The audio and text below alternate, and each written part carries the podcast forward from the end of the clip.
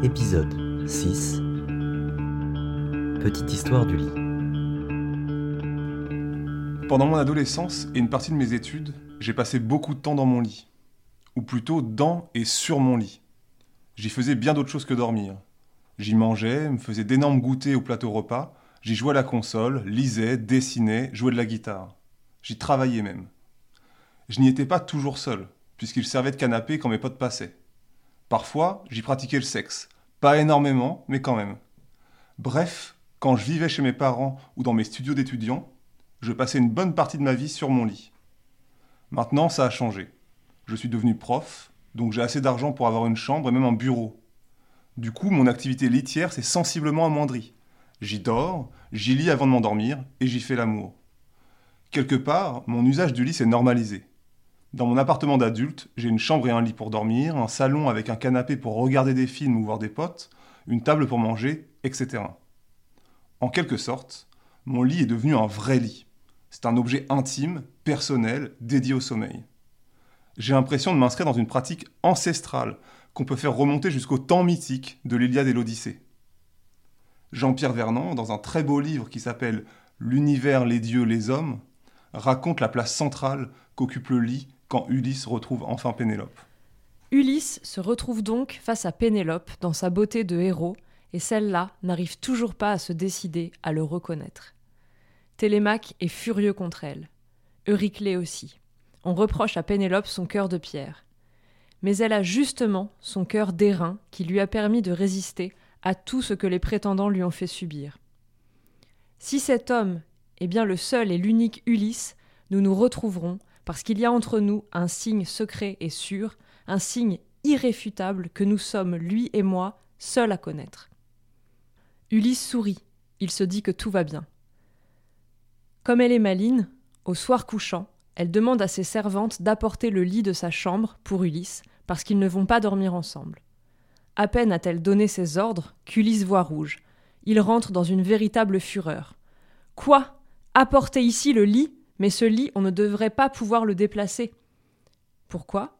Parce que, s'exclame Ulysse, ce lit, c'est moi qui l'ai construit. Je ne l'ai pas dressé mobile sur quatre pieds. Un de ses pieds, c'est un olivier enraciné dans la terre. C'est sur cet olivier, taillé et coupé, à partir de lui, intact dans le sol, que j'ai bâti cette couche. Elle ne peut pas bouger. À ces mots, Pénélope tombe dans ses bras. Tuer Ulysse. Ce pied de lit, bien entendu, revêt des sens multiples. Il est fixe, immuable. L'immuabilité de ce pied de lit nuptial est l'expression de l'immuabilité du secret qu'ils partagent tous deux, celle de sa vertu à elle et de son identité à lui. En même temps, ce lit où Pénélope et Ulysse se rejoignent, c'est aussi celui qui confirme et consacre le héros dans ses fonctions de roi d'Ithaque. Le lit où dorment le roi et la reine est enraciné au plus profond de la terre d'Ithaque. Il représente les droits légitimes de ce couple à régner sur cette terre et à être un roi et une reine de justice, en rapport avec la fécondité du sol et des troupeaux. Mais encore, ce signe secret qu'ils sont seuls à partager et à conserver en mémoire en dépit des années, évoque surtout ce qui les lie et fait d'eux un couple, l'homophrosuné, la communauté de pensée. Quand Nausicaa s'est laissé à évoquer devant lui son mariage, Ulysse lui a déclaré que l'homophrosuné était la chose la plus importante pour un homme et pour une femme quand ils vont se marier. Le fait qu'il y ait un accord de pensée et de sentiment entre l'époux et l'épouse. Et c'est cela que représente le lit nuptial. Je retrouve dans le lit d'Ulysse et Pénélope mon propre lit. C'est le lieu de mon intimité, un lieu où j'aime me reposer, où je peux refaire corps avec moi-même. C'est aussi le lit que je partage avec la fille que j'aime, dans lequel notre corps et nos paroles se retrouvent après que nos journées nous aient éloignés l'un de l'autre. Pourtant, malgré cette familiarité, le lit d'Ulysse et Pénélope m'est aussi fondamentalement étranger. C'est le symbole de leur royauté et de leur pouvoir. Tout un système politique se construit autour de lui. Au contraire, mon lit est comme hors de la société et du monde, un temps et un espace sans politique, sans loi, sans violence.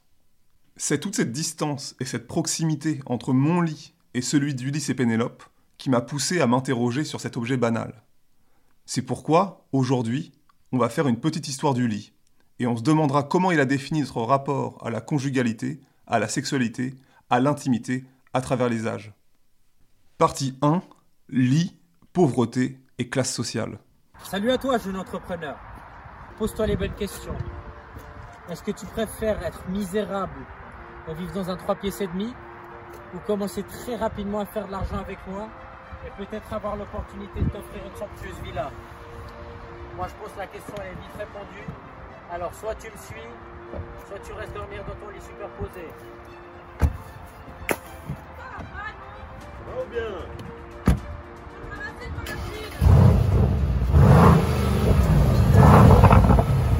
Bisous Comme l'a très bien compris JP Fanguin, dormir dans un lit superposé, c'est le signe que tu appartiens à une famille modeste.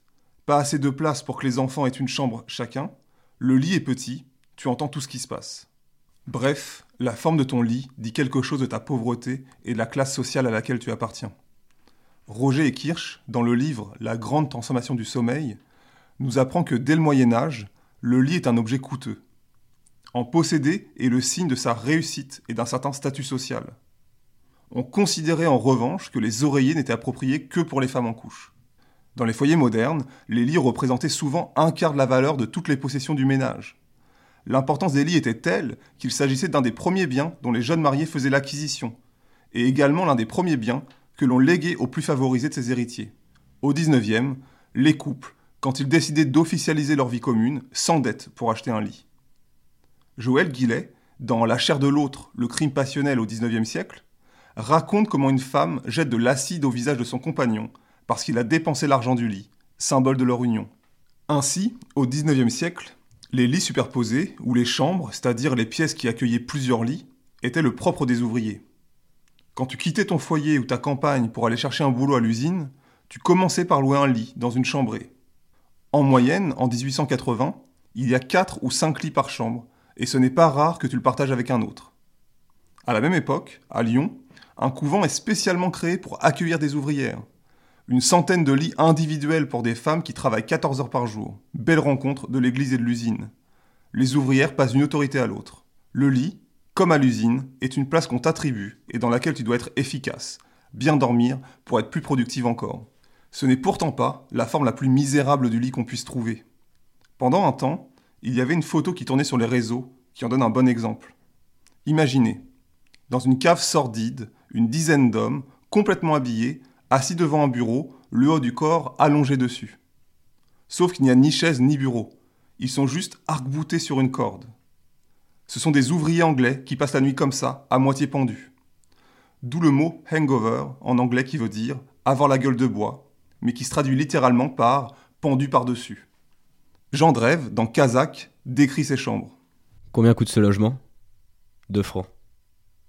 Avant la guerre, c'était 50 centimes. Et en face, on dormait alors sur la corde pour 5 centimes. Sur la corde? Oui, sur la corde. Il y avait dans la cave une corde tendue sur laquelle on s'appuyait pour dormir debout. Au matin, le patron décrochait un des bouts de la corne et tous les dormeurs roulaient par terre, en tas. Comme il faisait humide, personne n'attendait son reste. Mais je vous parle de l'ancien temps. Ça n'existe plus. Maintenant, ça nous semble inhumain. Même la plus minable chambre d'hôtel ou le pire Airbnb te fournit un lit. Et même, en France, posséder un lit est un droit. Quand tu es ruiné, l'huissier qui vient saisir tes meubles n'a pas le droit de saisir ta table, tes chaises et même ton lit. Pourtant, posséder un lit n'a pas toujours été une évidence. À la campagne, pour les paysans les plus pauvres, on trouvait une autre variante de la misère. Pas de corde, d'accord, mais le lit est composé de planches sur lesquelles on dépose de la paille en guise de matelas, qu'on enrobe parfois d'un drap. Les corps s'y déposent, les uns à côté des autres, pour tenter de lutter contre le froid et l'humidité. C'est pour ça que Roger et Kirsch, dans la grande transformation du sommeil, tentent de remettre en question l'idée reçue que nos ancêtres avaient un meilleur sommeil que nous, parce qu'ils auraient eu une vie plus simple, moins stressante, et une vraie obscurité qui n'était pas parasitée par les lumières artificielles. En bref, on pourrait s'imaginer que nos ancêtres s'endormaient paisiblement quand le soleil se couchait et se réveillaient naturellement avec son lever. Or, il explique que le sommeil était un moment de crainte et de vulnérabilité. Il fallait anticiper d'éventuelles attaques en préparant des armes, se débarrasser des insectes et des parasites, gérer le feu pour qu'il réchauffe sans provoquer d'incendie. À l'extrême inverse, et de manière assez logique, le lit était un objet de luxe pour les classes sociales les plus élevées. Les meilleurs exemples sont les lits de l'aristocratie. Selon l'inventaire fait par Henri Havard, on dénombrait à Versailles plus de 413 lits, de formes variées. À la turque, à la couronne, en bateau, gondole, corbeille, nacelle, à la duchesse, à la polonaise, à l'italienne, etc. Le lit est un objet décoratif et de parade. Il est haut, à tel point qu'il faut parfois un petit escalier pour y monter. Le lit par excellence, c'est bien sûr celui de Louis XIV. Avec le lever et le coucher du roi, c'était le centre d'une cérémonie complexe.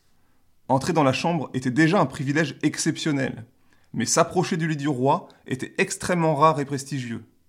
Son lit était séparé du reste de la chambre par une balustrade. Michel Perrault, dans Histoire de chambre, décrit son usage. La balustrade délimite un tabernacle, comme à l'église la clôture du chœur sépare l'autel des fidèles. Elle isole le lit du roi. Ce lit, richement damassé et doté de lourds rideaux, est constamment surveillé, de jour comme de nuit, par les valets. Le premier valet couche au pied du lit. Il ne sort jamais quand le roi est couché. Il le garde, de même qu'il détient les clés de la garde-robe qui renferme ses vêtements et ses chemises. Le lit du roi est l'autel où s'opère la transsubstantiation du corps physique en corps mystique, où se célèbrent deux rites majeurs d'une liturgie immuable qui rythme la vie de la cour comme elle le devrait du pays. Le lever et le coucher, rituels codifiés à l'extrême, dans le moindre de ses moments, de ses gestes et de ses acteurs. Ainsi, plus qu'un objet de luxe et de parade, le lit est un objet sacré, qui a une efficacité magique. Il transforme le corps humain et naturel, celui de Louis Dieudonné qui chie, transpire et pue, en celui de Louis XIV, corps royal et divin. On retrouve un usage assez similaire du lit chez John Lennon et Yoko Ono. En 1969, ils décident de passer leur lune de miel dans un lit sans jamais le quitter. L'événement est volontairement médiatisé et leur permet de faire entendre leur position pacifiste. De la même manière que le lit permettait à Louis XIV de tenir autour de lui ses sujets et de consolider son pouvoir, il sert au couple à attirer les journalistes et leur tient lieu de tribune. En forçant un peu les choses, on retrouve même le côté magique du lit. On connaît tous la couverture du magazine Rolling Stone, où on voit John Lennon, nu, en position fétale, allongé dans un lit à côté de Yoko Ono.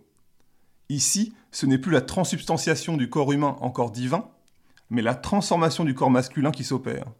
Le lit défait la virilité pour laisser place à la fragilité, la tendresse et la sensibilité.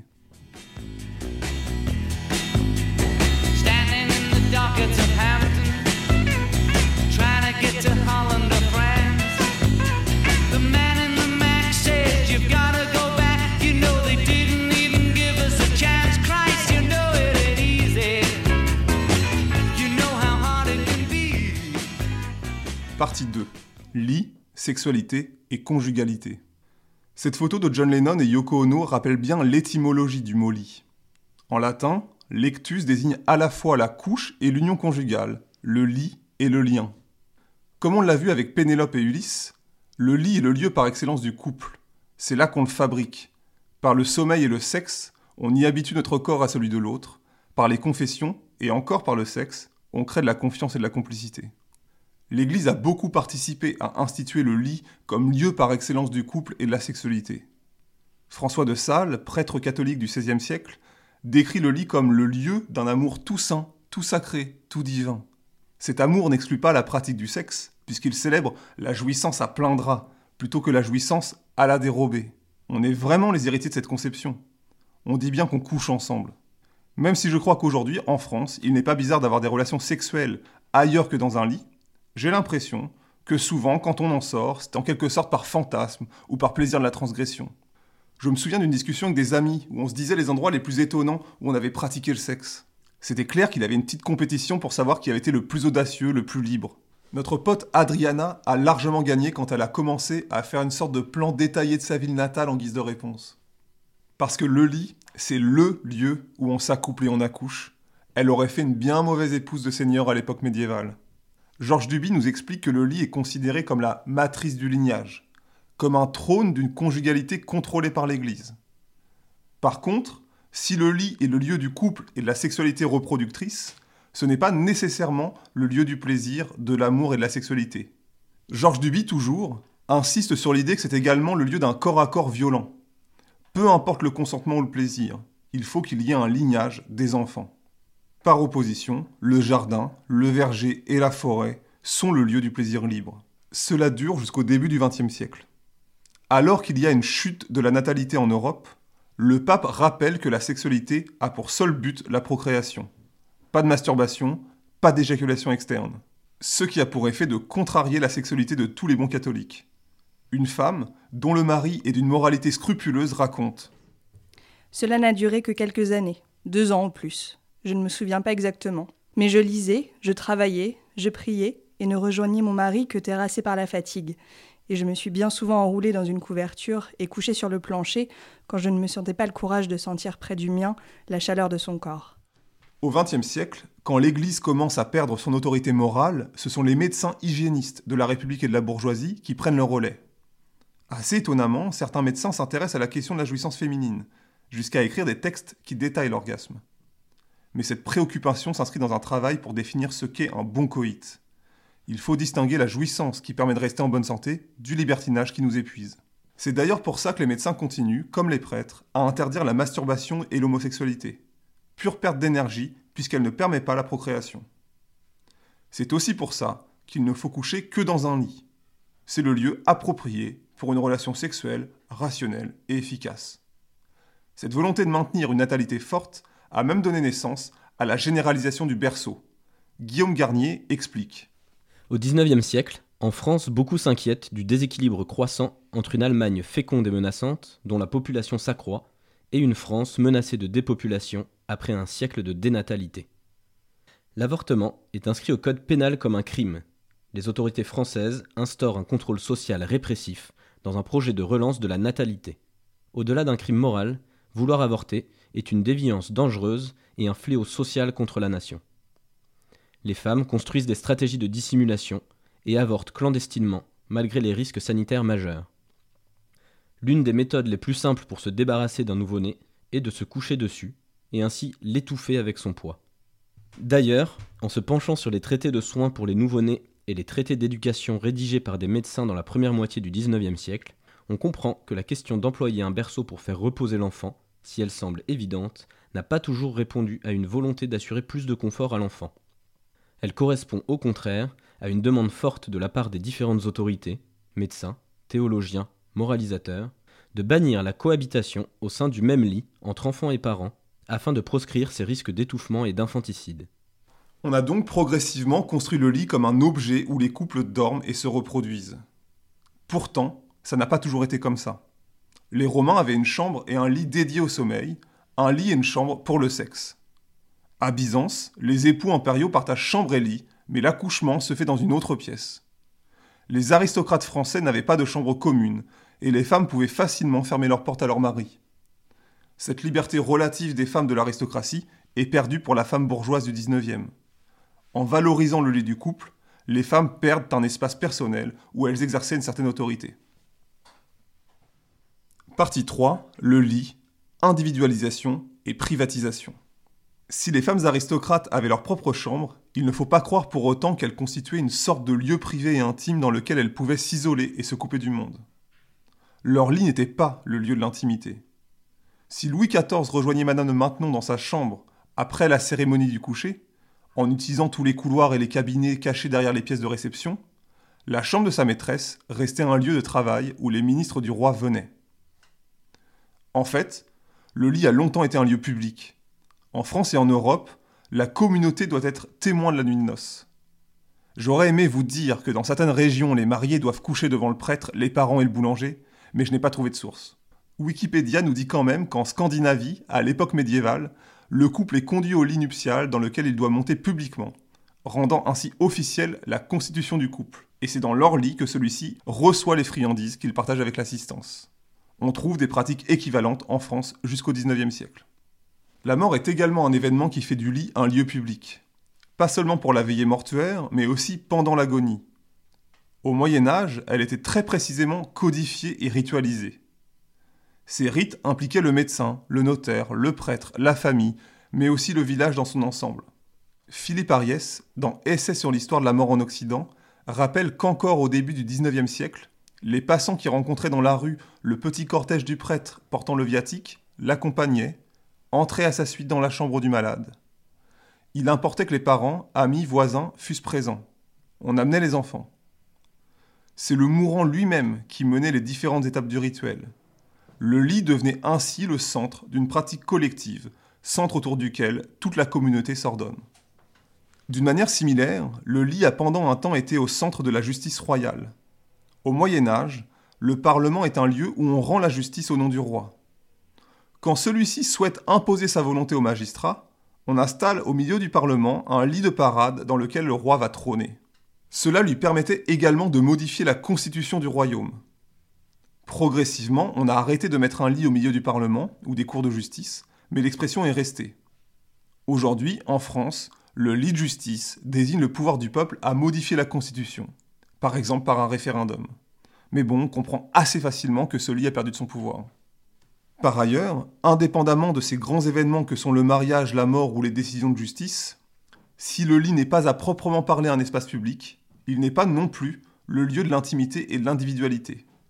Longtemps, en Europe, la pièce de vie était multifonctionnelle. Le soir, elle se transformait en chambre collective où tout le monde dormait proches les uns des autres. Encore, dans certains pays de l'Est, il n'y a pas vraiment de chambre et de lit individuels. Une copine de copain raconte. Chez mes potes serbes, très peu ont une chambre perso, et la pièce n'est pas qualifiée de chambre.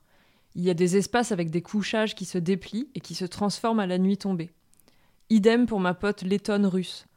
Dans mon premier appartement à Belgrade, où vivaient le proprio et ses parents, idem, une cuisine et un salon, avec dans chaque pièce de quoi déplier des couchages, jamais de lit. Donc, pas de chambre, et jusqu'au XIXe siècle, en France, pas de lit individuel. C'est le cas aussi à l'armée. On dort dans le même espace, dans la même chambre, ou caméra en latin. C'est ce qui donne le mot camarade. Un camarade, c'est celui qui partage la même chambre. Le mot a étrangement migré du monde militaire au monde ouvrier. Malgré tout, même si le lit est partagé et les chambres communes, il existe une pratique qu'on retrouve en France, notamment en Bretagne, mais aussi dans d'autres pays européens, c'est le lit clos. C'est un objet un peu fou. Imaginez une sorte de vieille armoire normande qu'on trouve chez nos grands-parents. Vous l'ouvrez et vous avez un lit à l'intérieur. Vous vous y installez, vous fermez les portes et ne reste plus qu'à dormir. Jusqu'au début du XXe, on trouve régulièrement des lits clos en Bretagne.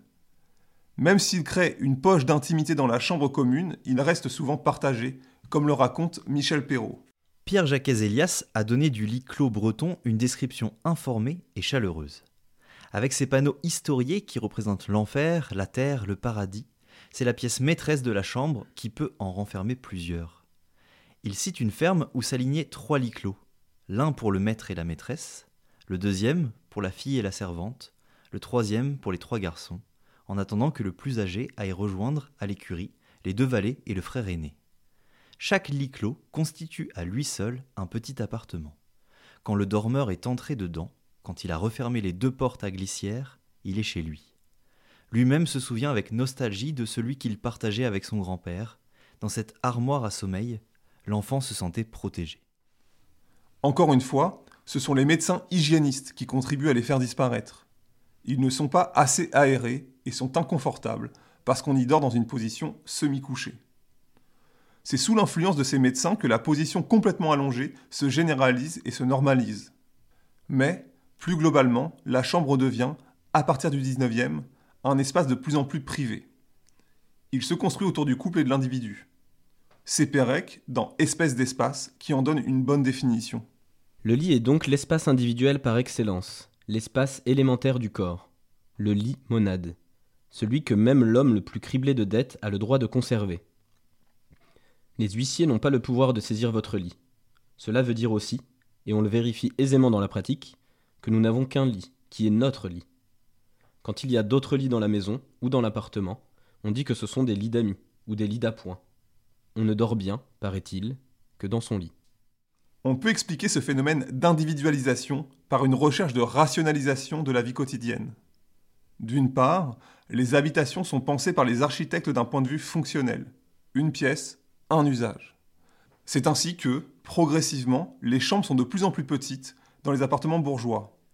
On les réduit au profit des pièces de réception. D'autre part, la logique utilitariste qui domine la rationalité du 19e, que ce soit chez les médecins ou les architectes, impose l'idée que le sommeil doit être efficace. Il faut donc une pièce qui soit faite en fonction de ce critère. On calcule le volume d'air nécessaire, on détermine une température idéale, sa disposition ou même la couleur des murs. En fait, nos lits sont devenus des machines à sommeil dont on cherche l'efficacité optimale. Il suffit de voir toutes les publicités pour les matelas. De la haute technologie pour nous garantir le meilleur confort et le meilleur sommeil possible. Chérie, chérie, Mérinos, Mérinos, le matelas des réveils en beauté. Je ne peux plus me passer de sa suspension carénée. Mon sommeil, c'est sacré Mérinos, Mérinos, le matelas des réveils en beauté. Tu dors mieux chaque nuit, les matins blâmes, c'est fini. Tu te réveilles fringante, un moral épatant. Tu démarres du bon pied pour une bonne journée. Mérinos, Mérinos, Mérinos. bon bah ce soir. Partie 4. Le lit, le sommeil et le rêve. Ainsi, le lit est une machine à sommeil dont on cherche l'efficacité optimale. Comme dans la scène du film Wallace et Gromit, où, quand le réveil sonne, le lit se penche à la verticale et fait rentrer Wallace dans une machine complexe qui l'habille, le lave et lui prépare son petit déjeuner. Efficacité maximale pour un individu ingénieux et travailleur. Le sommeil est réparateur. Il permet, comme dans Final Fantasy ou Pokémon, de restaurer ses points de vie. Cette obsession d'un sommeil qui soigne se retrouve dans un nombre incalculable d'articles qui expliquent de combien d'heures doit être constitué le sommeil afin qu'il ait une qualité optimale. Car il faut dormir le juste temps, ni trop, au risque de sacrifier sa place au sein de la société, ni pas assez, au risque de sacrifier sa santé. Le paradigme de cette vision du corps comme une machine sophistiquée qu'il faut entretenir est incarné par le joueur de football Cristiano Ronaldo. Il travaille avec Nick Little Hales, un coach du sommeil. D'après lui, l'idée que dormir 8 heures par jour est bon et naturel est un mythe que la science doit permettre de dépasser. Il prescrit donc, pour une meilleure récupération physique, de dormir par cycle de 90 minutes, 5 fois par jour. Sur ses conseils, Cristiano Ronaldo dort en fractionné, seul, sur un matelas en mousse de latex. Le corps du footballeur, comme le lit dans lequel il dort, est une machine complexe qui demande un calcul de précision pour qu'il fournisse la meilleure performance. Ce qui est étonnant, c'est que le fait de dormir d'une seule traite, environ 8 heures de suite, est en fait une pratique rationalisée, imposée par une conjuration de médecins et de patrons durant l'ère industrielle. Dans la grande transformation du sommeil, Roger et Kirsch expliquent que cette manière de dormir apparaît au 19e avec les hygiénistes et la révolution industrielle. Avant ça, il était courant en Europe de dormir selon un modèle biphasique. La nuit de sommeil était coupée par une période de veille, aux alentours de minuit. Il décrit la manière dont ce temps pouvait être occupé. Les gens s'adonnaient aux activités les plus variées, comme brasser de la bière ou aller voler le bois du voisin. D'autres restaient couchés. C'était pour eux un moment très important, voire sacré, pendant lequel ils réfléchissaient aux événements de la journée, méditaient et priaient. C'était également un moment recommandé pour la prise de médicaments ou pour procréer, une fois que la viande était bien digérée, avant d'entamer une seconde nuit, cette fois-ci jusqu'au lever du soleil. Roger et Kirsch expliquent le passage à un sommeil continu par la révolution industrielle. L'électricité permet de prolonger les activités de la journée, ce qui tend à repousser l'heure du coucher. Par ailleurs, le travail payé à la tâche est progressivement remplacé par le travail rémunéré à l'heure.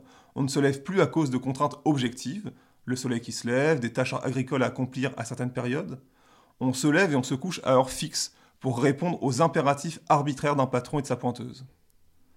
Pour en savoir plus sur la manière dont les horloges et les montres ont impacté notre manière de concevoir le travail, et plus largement la vie, je vous invite à écouter la petite histoire de la montre, toujours sur batterie faible. Roger et Kirsch expliquent que l'insomnie en pleine nuit, la plus répandue aujourd'hui, n'a été considérée comme un problème médical qu'au tournant du XXe siècle. Auparavant, ce phénomène était tenu pour normal. Mais à vrai dire, si le lit est l'objet consacré au sommeil, ce n'est pas seulement pour des raisons d'efficacité. Max Weber, dans L'éthique protestante et l'esprit du capitalisme, nous apprend que les puritains, avant les hygiénistes et les utilitaristes, préconisaient des nuits de 8 heures pour des raisons morales. Selon eux, l'oisiveté est un vice. Le seul repos valable, c'est celui qui permet de prendre des forces pour travailler au bien commun. Dès que le sommeil vise un autre but, c'est un péché et le début d'une vie de débauche. En fait, le lit est un objet qui a toujours inquiété les moralistes. Déjà Platon, dans la République, donne des indications précises pour préparer son âme au sommeil. En effet, c'est un moment dangereux. L'âme perd son emprise sur le corps et celui-ci peut reprendre sa liberté. Les désirs et les passions peuvent se manifester sans entrave, et la raison risque de se perdre dans les rêves. C'est pourquoi il faut se préparer au sommeil par une série d'exercices qui permettront à l'âme de rester maître en sa demeure. C'est le même projet qu'on retrouve avec la psychanalyse freudienne.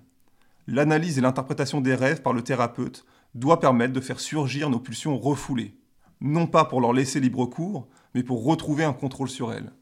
La nuit est un temps autre où l'ordre social est renversé, où les identités se brouillent, où la morale disparaît.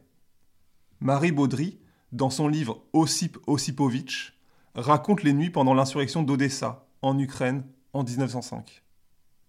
Sans qu'on y prit garde, les genoux et les genottes avaient pris possession des places, des encoignures de rues, des bouts de trottoirs jusque-là invisibles, et avaient modifié l'état de la ville.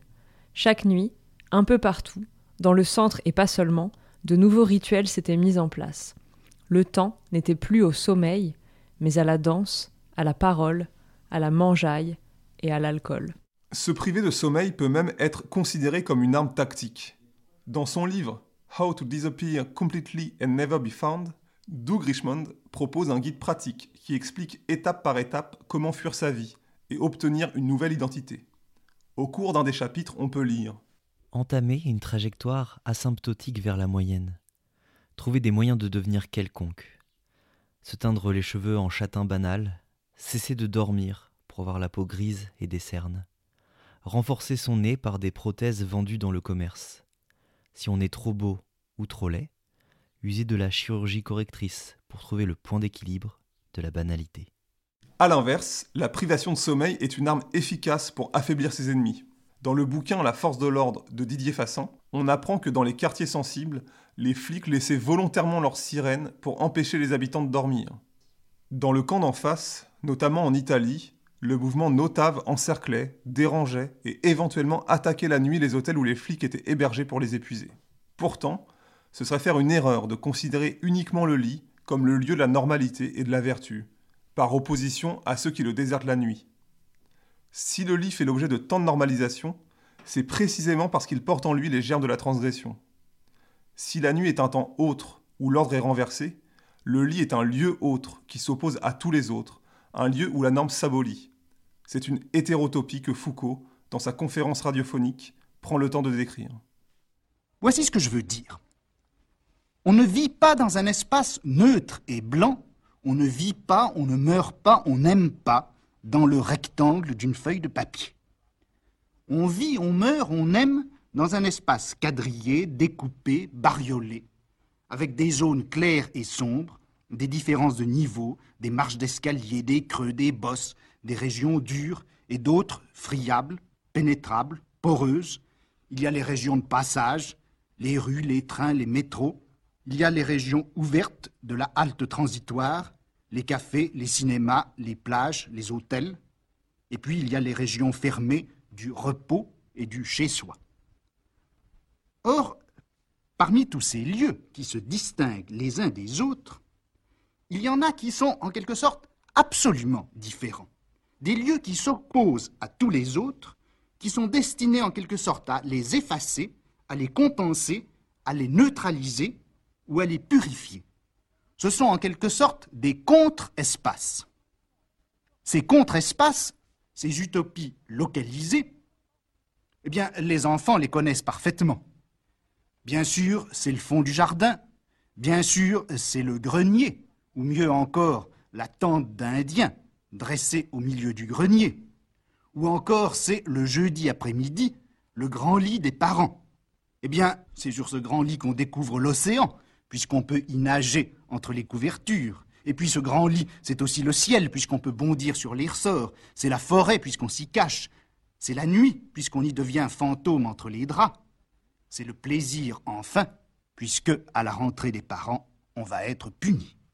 Le lit est une hétérotopie, un lieu autre, dans la mesure où il superpose en lui-même une série de lieux différents. Le lit est modulable à l'infini. Pour l'enfant, c'est à la fois un océan, un radeau, une forêt ou encore un ring de catch. Paradoxalement, allongé et immobile dans un lit, on acquiert la faculté de voyager dans l'espace. Je crois que le lit, bien qu'il soit le réceptacle des normes du couple, de la sexualité et de l'efficacité, est en même temps un lieu de transgression et de déviance.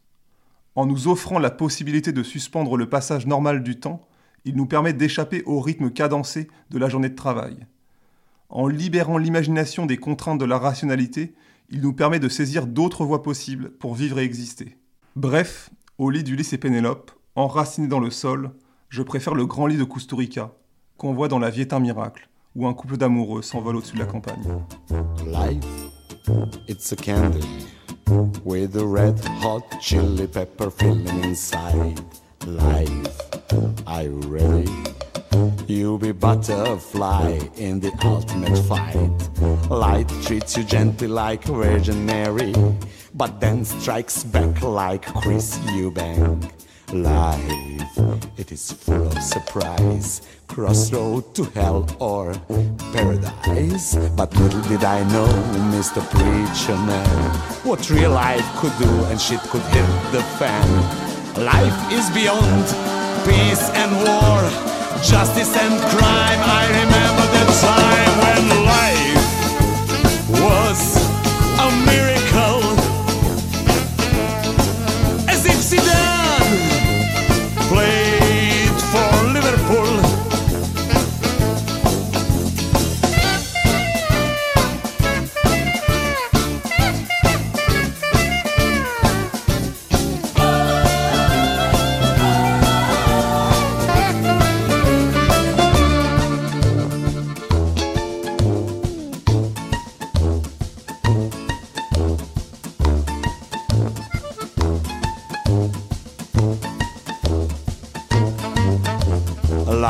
is a business, risky and confused.